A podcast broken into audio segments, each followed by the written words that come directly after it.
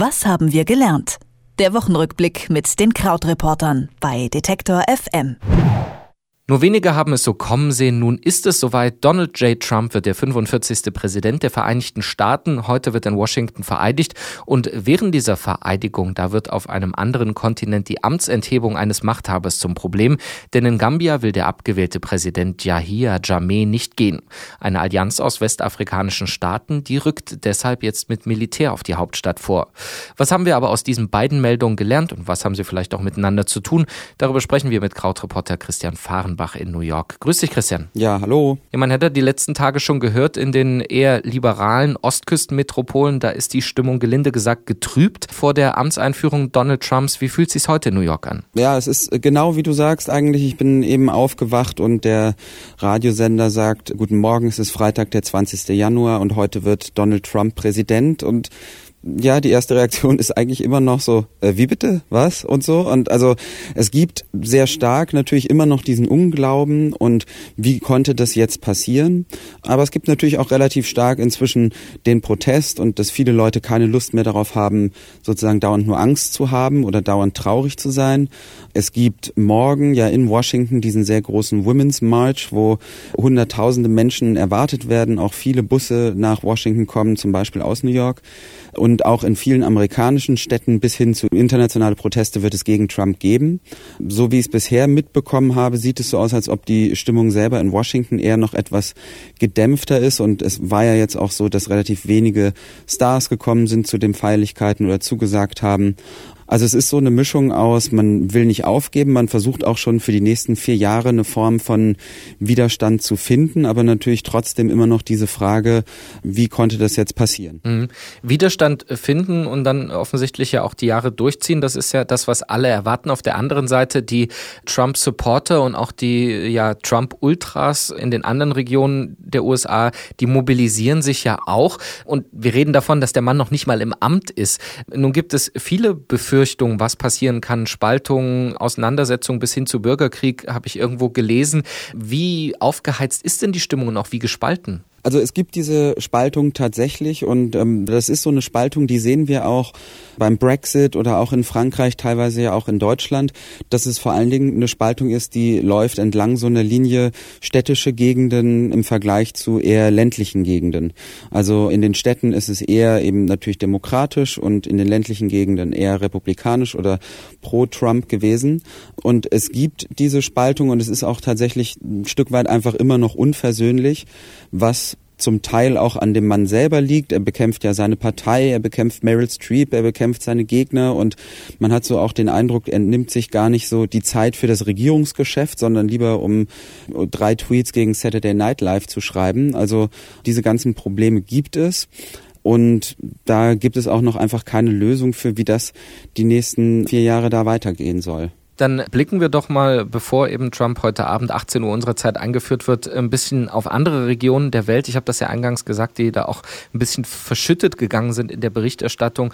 Ich glaube, Ziemlich überraschend für die meisten Beobachter ist Gambia auf einmal diese Woche auf unserem Schirm, weil ein Präsident dort nicht zurücktreten möchte, obwohl er eben demokratisch abgewählt ist. Jetzt auch eine Militärkoalition aus den Nachbarländern dort einmarschiert ist. Warum äh, ist dieses Thema trotzdem so wichtig für uns? Zum Teil eben auch deshalb, weil in der Region, also Gambia liegt in Westafrika, direkt an der Atlantikküste, ist ein sehr, sehr kleines Land, das kleinste Land Afrikas, so halb so groß wie Hessen ungefähr und ähm, liegt in einer Region, in der es eigentlich in den letzten eins, zwei Wochen gleich mehrere Dinge gab, also mehrere Dinge gab, die so aussahen, als ob die Region etwas destabilisiert würde. Gambia ist umschlossen vom Senegal. Und Gambia hatte eine Wahl am 1. Dezember, bei der ein neuer Präsident gewählt wurde. Und der alte Präsident hat sich aber geweigert, sein Amt aufzugeben, sodass eben diese Woche der neue Präsident, Adama Barrow, im Exil vereidigt wurde.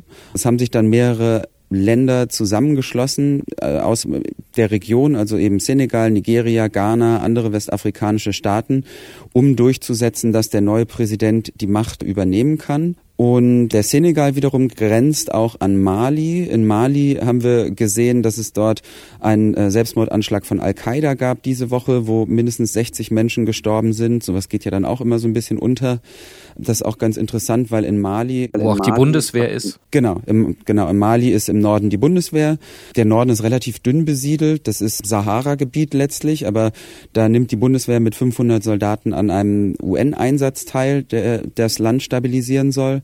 Und wiederum an der anderen, am anderen Ende von Mali im Süden liegt dann auch die Elfenbeinküste. Und auch dort gibt es gerade Unruhen. Da sind Soldaten ums Leben gekommen. Da gab es vor einigen Wochen einen Aufstand, bei dem das Militär gemeutert hat. Aber es war dann erstmal eine Einigung erzielt worden. Also es ist insgesamt eine Region, in der momentan sehr viel Unruhe steckt. Und du hast es schon angesprochen, interessanter Punkt ist eben diese Intervention, die da aus verschiedenen Nachbarländern kommt. Senegal und Nigeria da die größten Nachbarländer, auch sicherlich wesentlich schlagkräftiger.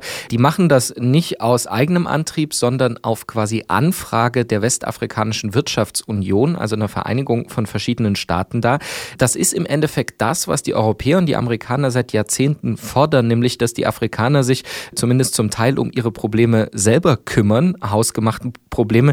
Im Endeffekt tun sie doch genau das jetzt. Ja, und ähm, das ist natürlich auch eines so der unterberichteten Phänomene eigentlich im westlichen Journalismus, da so einen etwas differenzierteren Blick auf Afrika hinzubekommen. Also es gibt ja auch die Afrikanische Union, die auf einer etwas kleineren Ebene natürlich als die Europäische Union mit ihrer jahrzehntelangen Geschichte arbeitet, aber die auch solche Ideen verfolgt, wie einen einheitlichen Pass für den ganzen Kontinent einzuführen. Und es ist natürlich so dieses alte Phänomen, dass vieles in unserer westlichen Berichterstattung einfach eher erstmal irgendwelchen Klischees genügt und dass man natürlich gerade über Afrika ganz viele Bilder im Kopf hat. Letztlich ist es eigentlich immer dieses alte Klischee von Kindern mit Fliegen im Gesicht, was dafür sorgt, dass wir ganz viele andere Themen vielleicht verpassen. Also sowas wie die große chinesische Intervention in Ländern wie Nigeria, wo eben China sehr stark die Wirtschaft und den Aufbau des Landes unterstützt, natürlich auch aus Eigeninteresse. Und naja, der allererste Schritt ist eigentlich, sich überhaupt erstmal klar zu machen, was für ein wahnsinnig komplexer Kontinent das ist und dass es eben nicht Afrika als einen Block gibt, der sich äh, immer uniform verhält, sondern dass es natürlich mehrere Dutzend einzelne Länder sind, die äh, alle ihre eigenen Geschichten äh, haben und ihre eigenen politischen Schwerpunkte. Und damit schließt sich ja so ein bisschen der Kreis zum Anfang. Ich habe gesagt, diese Zeit von einem Jahr haben wir eigentlich nur noch über Trump gesprochen in den Medien. Da ist Afrika noch weiter untergegangen. Nun wird Trump sicherlich nicht aus den Medien verschwinden, wird sich aber ganz offensichtlich viel mehr um amerikanische Belange kümmern. Ist das auch so ein bisschen eine Chance, nicht nur politisch, sondern auch für die Journalisten, sich eben wieder anderen Ecken der Welt mal zuzuwenden und zu gucken, wie funktioniert die Welt eigentlich abseits von dem, was wir immer berichten und immer auf die gleiche Art und Weise? Ja, das kann man hoffen. Und also gerade im Zusammenhang mit Trump natürlich geht es auch immer noch darum, wie finden wir als Medien jetzt einen neuen Weg des Umgangs mit ihm, auch eben wie bekommt man es eigentlich hin, dass man ihn so ein bisschen festhält an oder misst an dem, was er sagt, weil er natürlich sehr widersprüchlich immer wieder Aussagen trifft und eigentlich bedeutet nichts von dem, was er sagt, wirklich was bisher. Jetzt natürlich beginnt eine Zeit, in der er auch an seinen Taten dann gemessen werden kann. Und ähm, für uns in Deutschland wird natürlich der Blick sich relativ stark wenden auf oder richten auf das Inland, weil wir ja im Herbst selber eine Wahl haben. Aber natürlich gäbe es da schon auch Möglichkeiten zu sagen, was lernen wir eigentlich aus solchen Dingen wie Brexit oder sowas wie Trump dafür, wie in Deutschland auch eine Berichterstattung anders verlaufen muss. Und so wie man vielleicht im Großen zu sehr sich auf die riesigen Länder wie die USA und die Zentren der Welt richtet, passiert das ja letztlich auch im Kleinen. Und auch in Deutschland gibt es ja dieses Phänomen, dass wir sehr viel berichten darüber, was in Hamburg und Berlin passiert, aber dass vielleicht das Land 50 Dresdens und 100 Offenburgs hat, gerät manchmal etwas aus dem Blick. Und ich glaube, das könnte so eine Lektion sein, die sich Medien immer wieder klar machen müssen, dass sie entweder Kooperationen im nächsten Jahr brauchen, mit eher ländlichen Gegenden in Deutschland oder dass sie halt selber wirklich Leute dort stationieren müssen und auch mal selbst den Blick richten auf Städte wie, keine Ahnung, Essen oder Dortmund oder sowas, die ja selbst eigentlich so auch in den Medien unterrepräsentiert sind. Ein Präsident geht heute am 20. Januar, ein anderer, der kommt. Über die beiden haben wir gesprochen und dass es da auch durchaus einen Zusammenhang gibt, über den man reden kann. Und genau das haben wir gemacht mit Christian Fahrenbach von den Krautreportern. Danke dafür. So sieht's aus. Bis dann. Tschüss. Was haben wir gelernt?